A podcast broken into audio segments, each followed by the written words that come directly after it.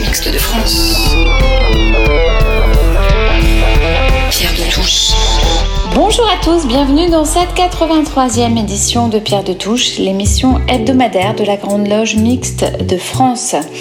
Alors nous avons choisi d'intituler cette émission Choisir. Choisir d'être franc-maçon, choisir de résister au totalitarisme, faire le choix de l'amour, choisir pour voter et bien d'autres chroniques autour du choix dans cette émission. Vous écoutez Pierre de Touche et nous sommes ensemble pour une heure. Alors pour commencer cette émission, Marie-Franck Alancy a recensé les événements organisés prochainement dans le cadre des 40 ans de l'obédience. 4,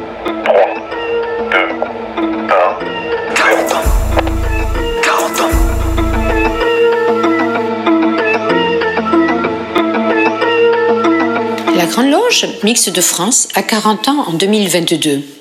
40 années de liens fraternels, de projets, de réalisations, de bienveillance, en fêtant toute l'année cet anniversaire à travers des conférences publiques, des tenues blanches ouvertes. Toutes ces initiatives fortes au fil des loges qui maillent notre territoire, mais aussi de nos Orients lointains. Notre sérénissime grand-maître Christiane Vieille a souhaité diffuser nos idées, nos fondamentaux et développer à un public plus large nos actions, la vie au sein de nos ateliers, faire découvrir notre obédience. Dans la quiétude de nos, de nos temples, nous ne cherchons pas qu'à donner un sens à notre propre vie, car nous sommes profondément engagés dans la société. Nous croyons que le progrès de l'humanité est possible et nous nous y engageons à y travailler de toutes nos forces. Nos prochains événements de la Grande Loge Mixte de France, le 14 mai à Marseille avec notre sérénissime grand maître, tenue blanche ouverte, le thème franc-maçonnerie, mythe et réalité. Le 20 mai, une tenue à Grenoble, la Grande Loge Mixte de France, entre tradition et modernité. Le 28 mai à Bastia en Corse, conférence publique, la place de la femme en franc-maçonnerie. N'hésitez pas à contacter l'Obédience à Paris si vous souhaitez participer. Je vous souhaite un bon dimanche et à bientôt. 40 ans. Pour la chronique Histoire de franc-maçon, Sylvie Licasion nous invite aujourd'hui à découvrir les relations de Guy de Maupassant avec la franc-maçonnerie.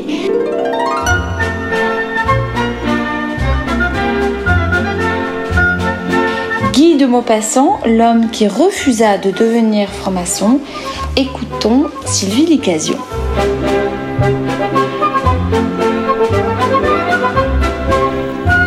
Guy de Maupassant, l'homme qui refusa d'être franc-maçon.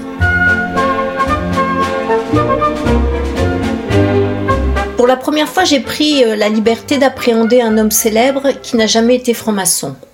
Alors pourquoi? Tout simplement parce qu'il a décliné l'offre d'être initié.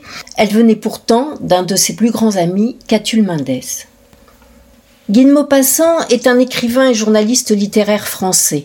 Il est né le 5 août 1850 au château de Miroménil à euh, Tourville-sur-Arc, un grand manoir au sud de Dieppe, et qui est d'ailleurs euh, maintenant ouvert à la visite. En fait, il n'y aurait vécu que trois ans. Les Maupassants sont originaires de Lorraine et la particule de dans de Maupassant est achetée par son père, comme ça se faisait beaucoup au XIXe siècle. Il passe une grande partie de sa jeunesse à Étretat avec sa mère séparée de son père, qui vit lui à Paris. Il reçoit une éducation catholique, c'est de là, sans aucun doute, que lui vient toute son hostilité pour les religions. Comme encore beaucoup d'écrivains de l'époque, on peut citer par exemple Balzac ou encore Flaubert, ses aînés, il part faire son droit à Paris. Mobilisé pendant la guerre franco-prussienne de 1870, il s'engage dans l'artillerie, puis, à la chute de l'Empire, il paie un remplaçant pour finir son service militaire. Enfin, il s'installe définitivement à Paris, où il fréquente le quartier latin et ses étudiants artistes et intellectuels. Le week-end, il canote en banlieue avec sa bande d'amis. Maupassant s'amuse, fait la fête, bref, comme on le dit, il brûle la chandelle par les deux bouts. Alors très vite, à 27 ans, la maladie vient troubler son insouciance. Le diagnostic tombe, syphilis. Quand il l'apprend, il a ce mot. Alléluia, j'ai la vérole, par conséquent, je n'ai plus peur de l'attraper. dans son malheur, il a la chance d'avoir Flaubert comme ami. Il lui présente Mallarmé et encore Zola. Dès lors, il écrit et il écrit beaucoup. D'abord dans les journaux, puis il publie six romans, dont le plus beau et le plus célèbre est sûrement Bel Ami. Il écrit aussi plus de 300 nouvelles. Il devient riche et célèbre. Mais toujours empoisonné par cette maladie qui le ronge à petit feu, son écriture devient de plus en plus acerbe et polémique. Son aversion naturelle pour la société prend le dessus, il voyage, il s'isole, il médite, il écrit. Du Maghreb, il rapporte son islamophobie, ses œuvres se teintent de pessimisme, mais aussi d'antisémitisme. La syphilis le fait sombrer dans la folie et la mort le terrorise. Malgré cela, il est interné après une tentative de suicide et il meurt le 6 juillet 1893. Il avait 43 ans. À son enterrement, Émile Zola aura ces mots. Je ne veux pas dire que sa gloire avait besoin de cette fin tragique, il restera comme un des hommes qui ont été les plus heureux et les plus malheureux de la Terre. Alors, pourquoi Maupassant a refusé d'être franc-maçon? Le refus s'est fait, semble-t-il, en deux temps. En 1876, Catulle Mendès l'approche. C'est un écrivain et romancier de 9 ans son aîné, ses écrits sont très abondants, mais complètement tombés dans l'oubli. L'époque le dit trop superficiel, trop précieux, et recherchant trop à suivre la mode du jour. En 1876, il invite Maupassant à entrer en loge. Dans un premier temps, l'écrivain accepte, puis il se ravise. Il lui répond Je vous ai dit oui trop vite l'autre soir, devant une consommation que vous m'offriez. Puis, plus tard, il s'explique. Voici ce qu'en dit Christian Doumergue dans son livre Histoire de France et franc-maçonnerie à propos de son refus. Deux raisons s'imposent. L'une d'elles est la fracture que cela créerait avec une grande partie de ma famille. Il écrit Si la chose était sue, et elle le serait fatalement, il ne me conviendrait pas d'entrer dans une réunion d'honnêtes gens pour m'en cacher comme d'une chose honteuse. Je me trouverais d'un seul coup à peu près mis à l'index par la plus grande partie de ma famille ce qui serait au moins fort inutile, si ce n'était en outre fort préjudiciable à mes intérêts. L'autre raison semble plus déterminante encore, c'est sa perte de liberté. Il écrit encore Du moment qu'on entre dans une société quelconque, surtout dans une de celles qui ont des prétentions, bien inoffensives du reste, à être des sociétés secrètes, on est astreint à certaines règles, on promet certaines choses. Catulle Mendès rapporte encore d'autres propos à ce sujet? La réponse est directe et correspond bien au caractère de Maupassant. La voici. Je veux n'être jamais lié à aucun parti politique, quel qu'il soit, à aucune religion, à aucune secte, à aucune école. Ne jamais entrer dans aucune association professant certaines doctrines, ne m'incliner devant aucun dogme, devant aucune prime et aucun principe, et cela uniquement pour conserver le droit d'en dire du mal. Pour ma part, être initié en franc-maçonnerie ou refuser d'y entrer est une liberté de chaque individu que le franc-maçon se doit de respecter. Comme on demande au récipiendaire d'expliquer ses motivations d'intégrer l'ordre, il est tout aussi intéressant de connaître les raisons de celui qui oppose un refus. Pour ce qui est de Maupassant, dans une prochaine chronique, nous verrons comment il se réserve ce droit de parole dont il parle et surtout comment il va en dire du mal ou du bien.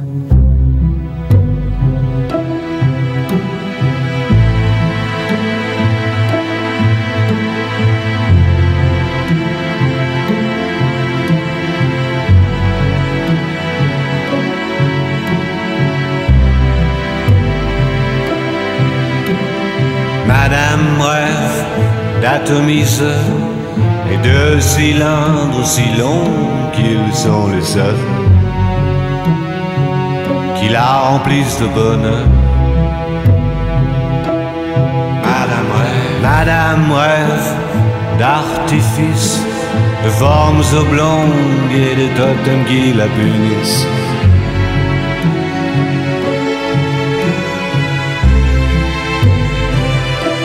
Rêve des vagues perpétuelles, sismiques et sensuelles.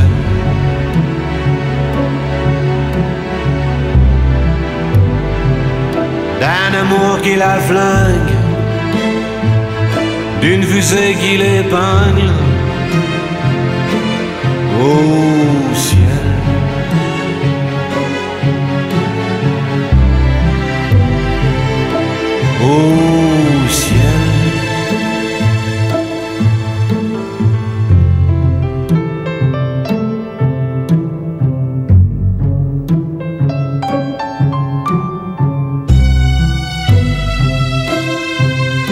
On est loin des amours de loin, on est loin des amours de loin, loin, on est loin.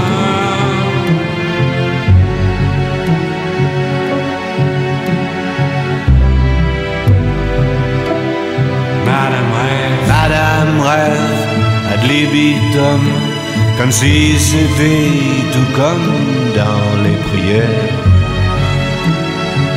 qui emprisonne et vous libère. Madame rêve d'apesanteur, des heures, des heures de voltige à plusieurs.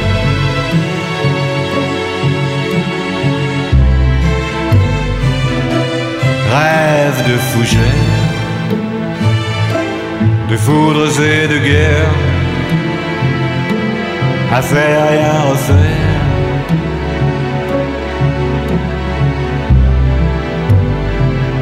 d'un amour qui la flingue, d'une fusée qui l'épingle au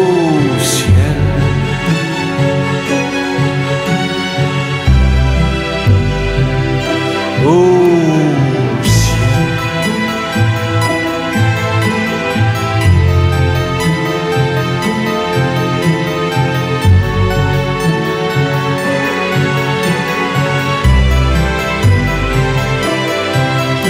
On est loin des amours de loin, on est loin des amours de loin, on est loin.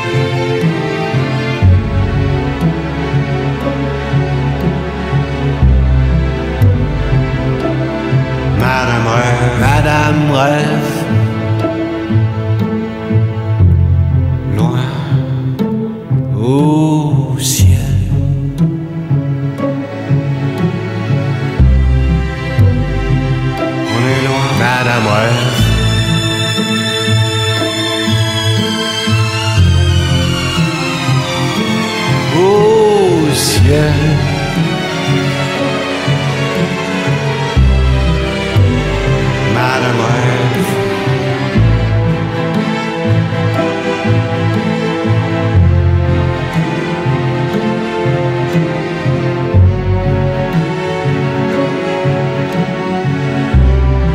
Et pour illustrer cette chronique de Sylvie Casion, Alain Bachung et le titre Madame Rêve.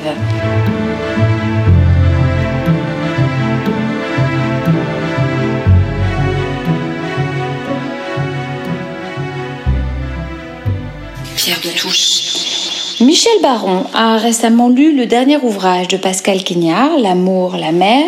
Peut-on aimer trop A-t-on le choix Dans cet ouvrage, à la fois conte, roman et essai, Pascal Quignard aborde la sexualité, l'amour, la mer, la séduction et la musique.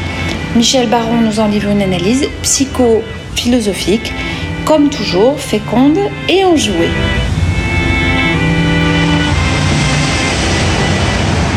Bonjour.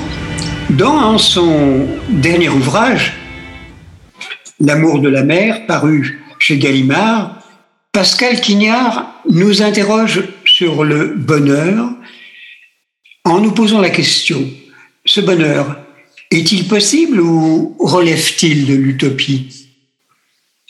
Le, bonheur pour Quignard serait-ce quelque chose qui met mal à l'aise l'homme tellement habitué au malheur ou à l'impossibilité de sa réalisation. Pascal Quignard écrit Le bonheur, cet inconnu qui arrive comme une bourrasque sur la rive. Il désordonne le monde plus que ne saurait le faire une tempête. Il soulève les charrettes, les hangars. Invisible, il abat les arbres. Les coques des bateaux volent dans le ciel. Il faut avoir du courage quand le bonheur est là. C'est tellement rare. Accueillir le bonheur. Il ne faut pas pâlir devant le bonheur, pas plus qu'on ne doit trembler devant la souffrance. Les admirateurs de l'œuvre de Pascal Quignard, auquel nous appartenons, se posent une question récurrente. Comment cet auteur, qui est sans doute l'un des plus grands écrivains français contemporains, tant par sa profondeur que par son originalité, n'est pas encore à l'Académie française? Alors que d'autres, d'une valeur littéraire nettement inférieure, y plastronnent mystère de la publication, mystère de l'acceptation à l'Académie française. Dans son dernier ouvrage, donc, l'auteur nous parle de l'amour et de sa réalisation. Est-il possible tant ses exigences sont considérables? Il nous donne d'ailleurs une définition qui, à notre avis, sera dans l'avenir un morceau d'anthologie concernant l'amour. Il écrit Tout homme, toute femme qui met un objet à l'amour n'aime pas. Tout être humain ou animal qui fixe un but à l'amour n'aime pas.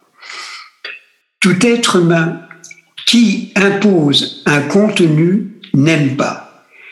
Qui rêve un foyer, une maison, un enfant, de l'or, une récompense, n'aime pas.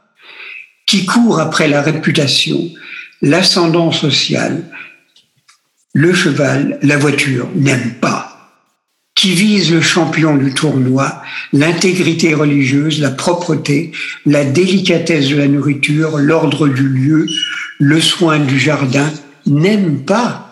Celui qui prétend s'introduire dans un groupe auquel il n'appartient pas, ne serait-ce qu'atteindre les objectifs les plus sûrs, la mère dans l'homme, le grand-père maternel dans la femme, n'aime pas.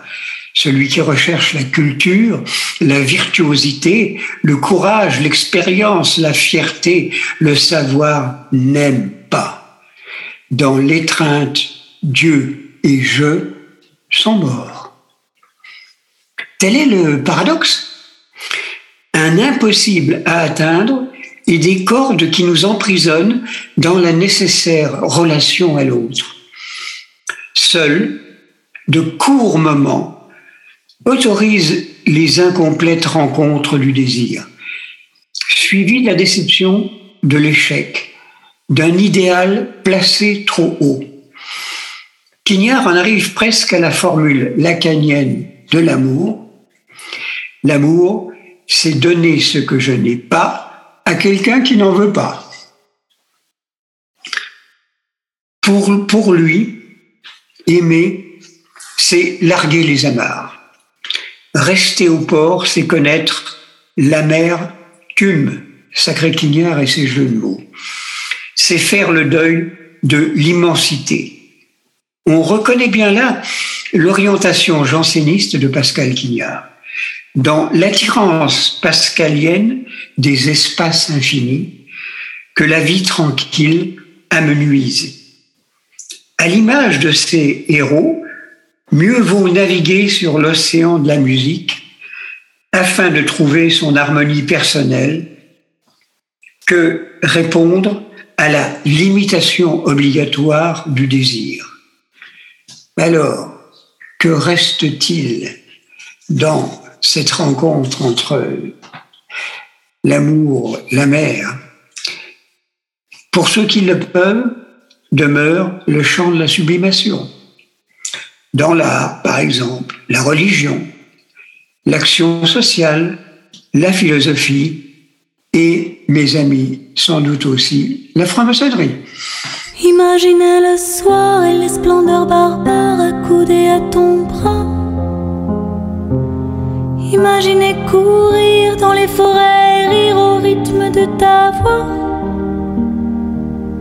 Imaginez l'amour, toi et moi dans la tour, les étoiles en plein jour. Imaginez la vie que je n'aurai jamais, en tout cas pas ici.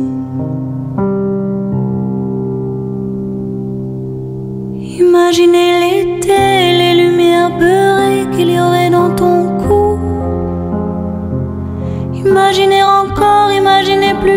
jusqu'à me rendre fou. Imaginez l'amour, toi et moi dans la tour, les étoiles en plein jour. Imaginez la vie que je n'aurai jamais, en tout cas pas ici.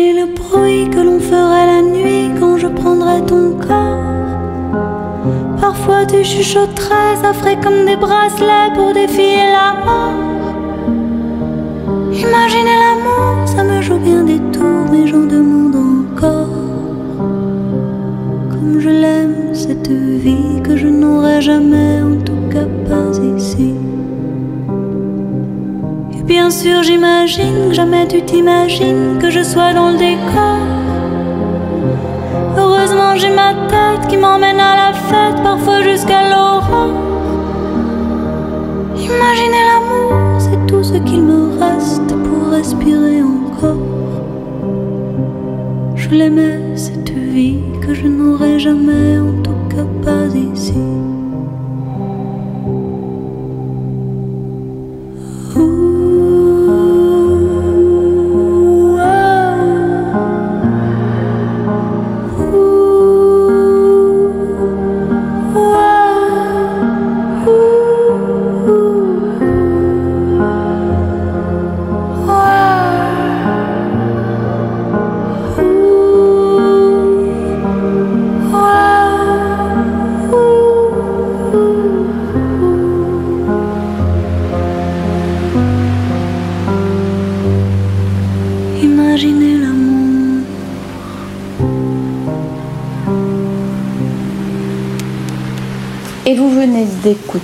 Imaginez l'amour de Juliette Armanet.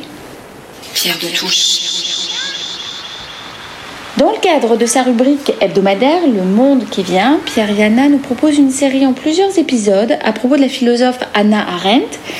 Après une première partie consacrée la semaine dernière à la biographie de l'universitaire allemande, qui passa l'essentiel de sa vie comme exilée, il revient aujourd'hui sur ses travaux sur les origines du totalitarisme.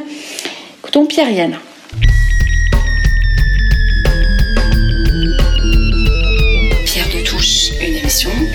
Mixte de France. Pierre de Touche. Anna Arendt, deuxième partie du portrait, les origines du totalitarisme.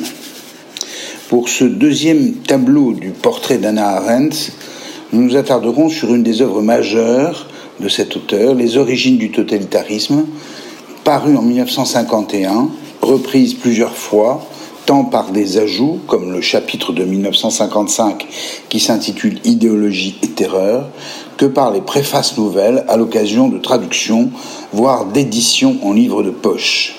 À dire vrai, Arendt commence en 1947 la rédaction de cet ouvrage majeur pour donc la première édition.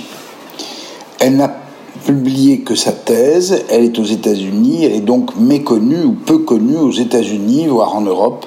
Elle mène une vie de bohème avec son second époux à New York et échange beaucoup par lettres avec ses amis européens, en particulier des Allemands exilés, ou américains, entre autres Mary McCarthy, qui sera une interlocutrice importante à l'occasion de la publication des origines du totalitarisme.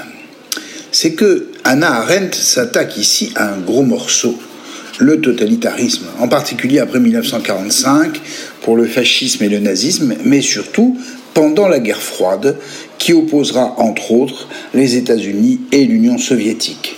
Bien sûr, reproche lui sera fait de renvoyer dos à dos nazisme et communisme, à l'époque où de nombreux intellectuels dans le monde défendent ardemment l'Union soviétique. Le mot même de totalitarisme est peu usité en 1951. C'est bien elle qui le popularisera avec l'analyse du phénomène qu'elle fonde, rendant ainsi essentielle une vision complète d'un phénomène nouveau. Certes, le mot de total apparaît dans les années 20 dans la vision politique du fascisme, sous la plume même de Benito Mussolini, qui entend construire, disait-il, un État total, le, Stato total, hein, prenant en charge à chaque instant la totalité de la vie des gens, pour ne pas dire la vie des sujets. Le cahier de Lerne consacré à Arendt prend remarquablement en charge l'histoire du concept à travers articles et échanges épistolaires. Qu'est-ce que le totalitarisme demande Arendt dans une première tentative de définition. Il s'agit, dit-elle, d'un nouveau régime politique original et en ce sens différent de la dictature ou de la tyrannie, un régime qui s'efforce de transformer une pluralité de personnes en une unité. Il agit en vue de la destruction totale de la liberté intérieure et extérieure de chacun. Plus politiste, entre guillemets, que philosophe, Arendt s'attaque à un phénomène qui caractérise toute la modernité. Ceci lui permet de préciser sa pensée dans l'article Idéologie et terreur, paru en 1955 et immédiatement intégré, on le disait, à l'ouvrage des origines comme un chapitre à part entière. Quatre arguments lui permettent de caractériser le totalitarisme. Premièrement, le totalitarisme, nous le disions, est une forme inédite de gouvernement distincte de la tyrannie, du, euh, du despotisme, voire du fascisme lui-même, ce qui permet à Arendt d'intégrer dans le phénomène le communisme soviétique. Bien sûr, ça lui attirera beaucoup de foudre. Le totalitarisme détruit toutes les traditions sociales et politiques des pays dans lesquels il s'installe, provoquant ainsi un sentiment d'atomisation des êtres, de déracinement et de désolation, cette notion essentielle qui sera développée un peu plus loin. On voit ici à quel point l'expérience propre, personnelle d'Arendt, son expérience d'exilé, de réfugié et de juive ici, éclaire sa pensée. C'est donc l'une des caractéristiques de la modernité. Deuxième argument, les sujets totalitaires sont façonnés par la terreur, qui rejette radicalement la liberté de chacun. La terreur, ce que l'on retrouve autant dans les fascismes que dans les communismes, est une modalité de fabrication du genre humain qui détermine une prétendue nature des êtres. Les juifs, pour les nazis, sont par nature les ennemis objectifs des nazis qui appartiennent, disent-ils, à une race supérieure. Ils ont besoin donc de se définir par une contre-race inférieure. Il en va de même des bourgeois ou des koulaks, les paysans riches, pour les communistes. Troisième argument, l'idéologie est un principe d'activation des totalitarismes. Les idéologies suivent une logique stricte. Elles définissent un système que la terreur va imposer. Quatrième argument, le totalitarisme croit dans la désolation qui est un trait majeur, dit Arendt, de la modernité. Dans la désolation, je suis à l'écart de toute compagnie humaine, c'est-à-dire de tout ce qui fait sens. La désolation est un phénomène de masse à l'époque moderne qui fait que chaque être est perdu. Ainsi, dans le totalitarisme, chacun a perdu son humanité, c'est-à-dire par exemple, l'expérience des camps est en cela extrêmement significative. Les déracinés ont perdu leur lien avec une histoire, une tradition, un peuple ou une famille. En ce sens, ils n'ont plus aucune appartenance au monde, ni aucun rêve collectif.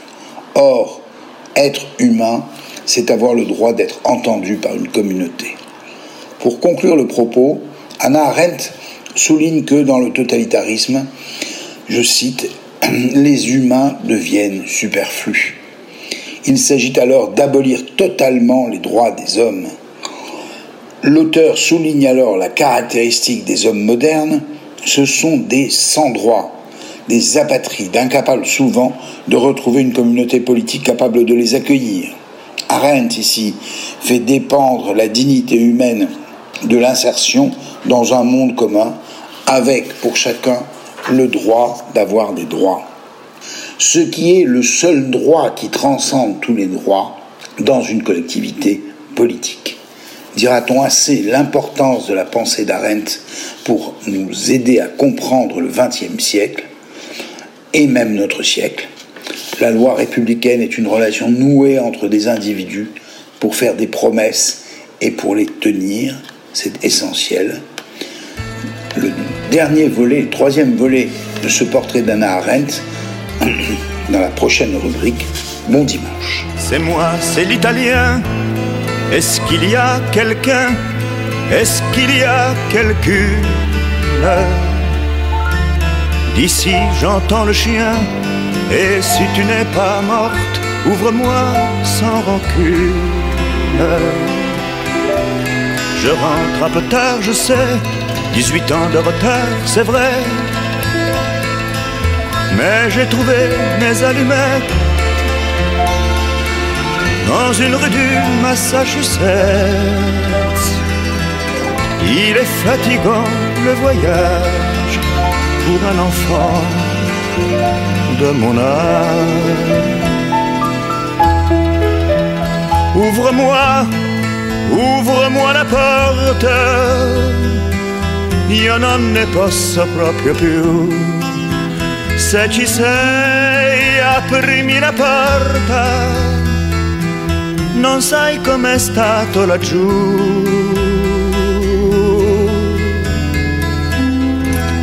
Je reviens au logis, j'ai fait tous les métiers, valeur, équilibriste, maréchal des logis comédien, braconnier, empereur et pianiste. J'ai connu des femmes, oui, mais je joue bien mal aux dames, tu sais. Du temps que j'étais chercheur d'or, elles m'ont tout pris, j'en pleure encore. Là-dessus, le temps est passé, quand j'avais le dos tourné.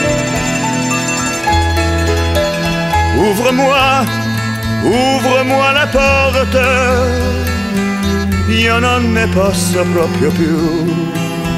Se ci sei, aprimi la porta, dirò com'è stato laggiù. C'est moi, c'est l'italien, je reviens de si loin, la route était mauvaise. Et tant d'années après, tant de chagrins après, je rêve d'une chaise. Ouvre, tu es là, je sais, je suis tellement là, tu sais. Il ne me reste qu'une chance, c'est que tu n'aies pas eu ta chance. Mais ce n'est plus le même chien et la lumière s'éteint. Ouvrez-moi, ouvrez une porte, io non ne posso proprio più. Se ci siete, aprite una porta, dirò com'è stato laggiù.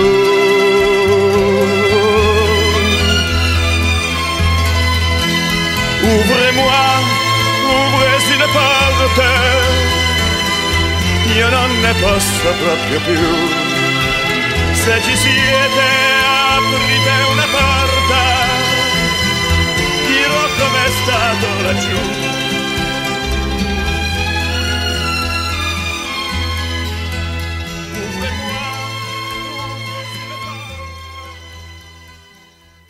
Pierre de Touche.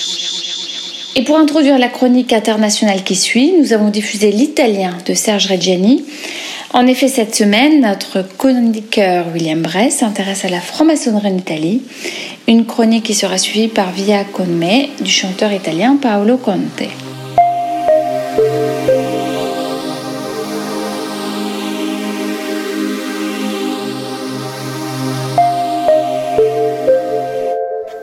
La franc-maçonnerie italienne est aussi complexe et riche que le pays dans lequel elle est implantée. Je me contenterai de retenir quelques faits marquants et j'y reviendrai plus tard. Les relations entre l'Église catholique, apostolique et romaine constituent une part importante de cette histoire. Elles sont marquées par une longue série de bulles papales. La première bulle était mise le 28 avril 1738 par Clément XII in eminenti apostolus specula dans le Clémence Episcopus. Le réquisitoire définitif de la curie relève alors deux traits principaux de la franc-maçonnerie le multiconfessionnalisme des loges et le fait que ces adeptes y prononcent un serment d'allégeance au secret et d'entraide qui, selon le texte, ne peut être que suspect. La franc-maçonnerie italienne, après avoir été interdite pendant la période de la Renaissance, car considérée comme un dangereux foyer de patriotes et de révolutionnaires, a été officiellement reconstitué en 1859, c'est-à-dire à la veille de l'unification nationale de la programmation du Royaume d'Italie. C'est à Venise, ville éternelle, chargée de mystères et de légendes, qu'apparaît en 1788 le rite de Misraïm, nom hébreu de l'Égypte. Un groupe de protestants sociniens antitrinitaires demande et obtient de Cagliostro à leur atteinte une patente pour cela. Ce rite comporte 90 grades. Il fusionne avec le rite de Memphis en 1889. Giuseppe Garibaldi, surnommé par Mazzini le Chevalier de l'Humanité, un des porteurs du projet des États-Unis d'Europe, dans son livre Mémorandum aux puissances, écrit Trêve des flottes. Trêve de tant d'années. Au lieu de placer tant de capitaux pour la destruction, il vaudrait mieux les employer au service du peuple pour développer l'industrie, pour construire des routes, des ponts, des maisons, des écoles, et soulager ainsi les pauvres gens condamnés par l'égoïsme des intérêts des classes privilégiées et puissantes à vivre dans l'état de misère, d'abrutissement et de prostitution de l'homme. Initié à Montevideo le 18 août 1844 dans la loge L'Asile et la Vertu, il rejoint ensuite la loge Les Amis de la Patrie du Grand Orient de France. Il devient, en 1864 à Florence, grand maître de la maçonnerie italienne. En 1869, le pape Pie IX convoque le 20e concile de l'Église catholique. Appelé Vatican I, il s'achève en 1870 et définit notamment l'infaillibilité pontificale. Garibaldi, en opposition avec le Concile Vatican prit part et organisa à Naples l'Assemblée des libres penseurs où siégèrent Victor Hugo, Edgar Quinet, Jules Michelet et Émile Littré. Giuseppe Garibaldi organisa également des sociétés ouvrières. En 1881, il fut élu grand maître du rite de Memphis le pape Pie IX prohibe la franc-maçonnerie au travers du texte Qui pluribus. Entre 1854 et 1873, quatre encycliques et une bulle antimaçonnique sont publiées par Pie IX, dont Qui pluribus en 1846 et Quanta cura en 1864. Son successeur, le pape Léon XIII, signera de 1882 à 1902 huit encycliques condamnant la franc-maçonnerie. L'une d'elles est Humanus Genus, une lettre écrite en 1884 d'une trentaine de pages adressée aux évêques condamnant le relativisme philosophique et moral de la franc-maçonnerie. À la charnière des 19e et 20e siècles, la maçonnerie italienne a une tendance politique démocratique, progressiste et républicaine. Elle s'identifie comme association légitimiste à l'État unitaire construit après les guerres d'indépendance du Risorgimento. Elle défend l'État unitaire contre les attaques de l'Église catholique et de tous les détracteurs. Giuseppe Manzini a joué un rôle clé dans l'histoire de l'Italie. Proche des francs-maçons, il décrit dans Les Devoirs de l'homme, somme de sa pensée publiée en 1860, L'association doit être publique. Les associations secrètes, des armes de guerre légitimes où il n'y a ni patrie ni liberté sont illégales et elles peuvent être retirées du pays lorsque la liberté est un droit reconnu, lorsque le pays protège le développement et l'inviolabilité de la pensée. Si l'association doit ouvrir la voie au progrès, elle doit être soumise à l'examen et au jugement de tout le monde. La montée du fascisme et le lancement des mesures liberticides de 1925 à 1926, la loi sur les associations secrètes de novembre 1925 décrète la dissolution des obédiences maçonniques et celle de 1926 interdit les partis démocratiques. Les archives du Grand Orient d'Italie et de la Grande Loge d'Italie ont été endommagées et dispersées durant la période fasciste de 1922 à 1943. Les attaques de la part de missiles fascistes appelés squadristi, suivis par les loges et les sièges du Parti républicain italien, sont nombreuses. Certains choisissent l'exil, d'autres, hors circuit, forgent une expérience commune de résistance. Cette collaboration a survécu à la chute du fascisme. Plus proche de nous, en 2018, la Ligue d'extrême droite et le mouvement 5 étoiles ont adopté un code éthique qui prévoit d'interdire l'accès à l'exécutif des personnes condamnées au pénal qui sont sous procès pour de graves crimes mais aussi qui appartiennent à la franc-maçonnerie. Le grand maître du Grand Orient d'Italie, Stefano Bisi, ne cache pas sa vie occupation. Les citoyens doivent comprendre que ce qui touche aujourd'hui la franc-maçonnerie peut très vite concerner d'autres associations. En cette époque difficile qui voit revenir le spectre de la guerre et la montée des forces d'extrême droite, je vous invite vivement à vous rappeler les paroles du pasteur Martin Niemöller à la sortie du camp d'Achau en 1942. Quand ils sont venus chercher les communistes, je n'ai rien dit. Quand ils sont venus chercher les juifs, je n'ai rien dit. Quand ils sont venus chercher les syndicalistes, je n'ai rien dit. Quand ils sont venus me prendre, il n'y avait plus personne pour me défendre. Et j'ai une pensée toute particulière pour notre frère Giuseppe Finzi, professeur de médecine, un des premiers soignants tombés de la Covid à l'hôpital universitaire de Parme le 19 mars 2020, et au-delà pour toutes celles et ceux, et ma soeur, qui ont payé au prix de leur vie ce combat contre la maladie. Via, via, vieni via di qui.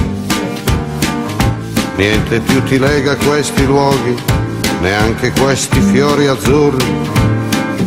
Via, via, neanche questo tempo grigio, pieno di musiche e di uomini che ti sono piaciuti It's wonderful, it's wonderful, it's wonderful. Good luck, my baby. It's wonderful, it's wonderful, it's wonderful. I dream of you. Chips, chips. Do do do do do. Chiboom. Do do do do do. Chiboom, chiboom, boom. Do do do do. Via, via, vieni via con me Entra in questo amore buio, non perderti per niente al mondo. Via via, non perderti per niente al mondo. Lo spettacolo d'arte varia di uno innamorato di te. It's wonderful, it's wonderful, it's wonderful. Good luck, my baby, it's wonderful, it's wonderful, it's wonderful. I dream of you. Chips, chips. Do do do do do, chip chip do do do do do chip chip do do do do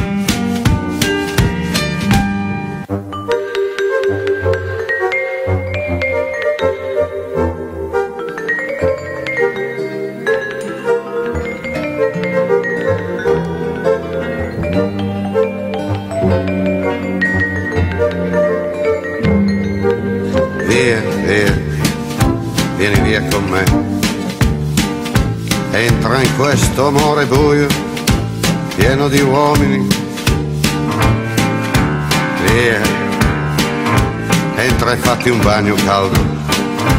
C'è un accappatoio azzurro, fuori piove un mondo freddo. That's wonderful, that's wonderful, that's wonderful. Good luck, my baby, that's wonderful. It's wonderful, that's wonderful. I dream of you. Chips, chips, chips. Do do do do do, chi boom, chi boom. Do do do do do, chi boom, chi boom boom. Do do do do do.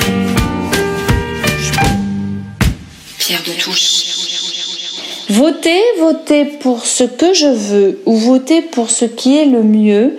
C'est l'intitulé de la chronique La République vue par Claire Donzel ce dimanche matin. Une chronique qui bouscule un peu dans cette parenthèse politique que constitue la période entre l'élection présidentielle et les élections législatives. Votez. Pour ce que je veux ou pour ce qui est le mieux?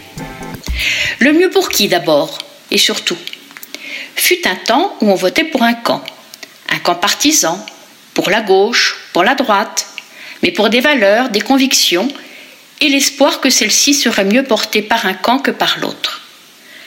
Dans la trilogie républicaine de liberté, égalité, fraternité, si j'étais de droite, je m'attachais plus à la notion de liberté. Si j'étais de gauche, à celle d'égalité. Pour les uns, la fraternité recouvrait en quelque sorte la charité, pour les autres, la solidarité. Toujours est-il que c'était pour une société que je jugeais meilleure, si telle ou telle l'incarnait, que je votais. Pour une orientation sociale et sociétale qui me paraissait être celle que j'estimais la meilleure, la meilleure pour tous et toutes, pour le bien commun. Et puis, progressivement, deux phénomènes sont intervenus dans mon vote enfin pas trop dans le mien, mais c'est une autre histoire, dans le vote des citoyens. D'une part est survenue l'aseptisation des positionnements et programmes. Les candidats ne se sont plus affirmés de gauche ou de droite, et encore moins d'extrême gauche ou d'extrême droite, mais ont adopté des étiquettes et slogans passe-partout. Avec vous pour l'avenir, ensemble pour notre territoire, une équipe pour demain, qui peut être contre? Je m'étais amusée il y a quelques années à établir un quiz avec quelques noms et slogans de liste et à faire deviner à mes interlocuteurs le camp d'appartenance idéologique de leurs auteurs. Comme vous vous en doutez, mission impossible. Cet affadissement idéologique des candidats s'est ensuite, ou en même temps, télescopé avec un comportement d'usager ou de client des citoyens comparant les différentes propositions. Peut-être bien que ces deux phénomènes se sont nourris mutuellement d'ailleurs. Voyons, voyons, je suis un homme ou une femme, aisé ou pauvre, blanc ou coloré, jeune ou vieux, plus ou moins diplômé. Voyons, voyons, qu'est-ce que chacun des candidats m'apporte à moi, moi Quel est celui qui va le mieux satisfaire mon ego et mes intérêts? Eh bien moi, ce marché aux puces de la démocratie, en lieu et place du choix d'un projet de société, ça ne me convient pas. Vivement qu'on ait touché le fond de cette pratique mercantile et clientéliste de la politique et qu'on revienne à une citoyenneté basée sur des valeurs et options collectives. Une société du bien commun supérieure à l'intérêt individuel. Une société d'égalité supérieure à celle des privilèges. Une société de justice supérieure à la débrouille. Ce temps est révolu j'ai tort? Je rêve? J'assume. Si être franc-maçon, ce n'est plus œuvrer à plus d'espoir pour l'humanité, à quoi bon?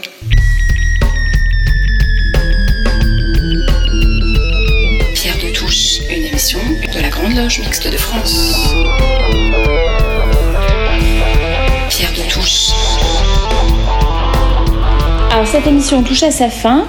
Merci à l'équipe de chroniqueurs de Pierre de Touche. Merci à Gilles Solière qui réalise et produit cette émission pour Radio Delta. Rejoignez-nous sur les réseaux sociaux, Twitter, Facebook, Instagram et YouTube. Toutes les précédentes émissions sont disponibles en podcast. Nous nous quittons avec The Raising, une chanson de Bruce Springsteen et qu'il avait prêté au Parti démocrate américain à l'occasion de la dernière campagne pour l'élection présidentielle aux États-Unis. Bonne semaine à tous. Can't see nothing in front of me. Can't see nothing coming up behind. Make my way through this darkness. I can't feel nothing but this chain that binds me. Lost track of how far I've gone. How far I've gone, how high I've climbed. On my back's a 60 pound stone on the shoulder half mile line. Come on up for the rising. Come on up, lay your hands in mine. Come on up for the rising. Come on up for the rising night. Left the house this morning. There's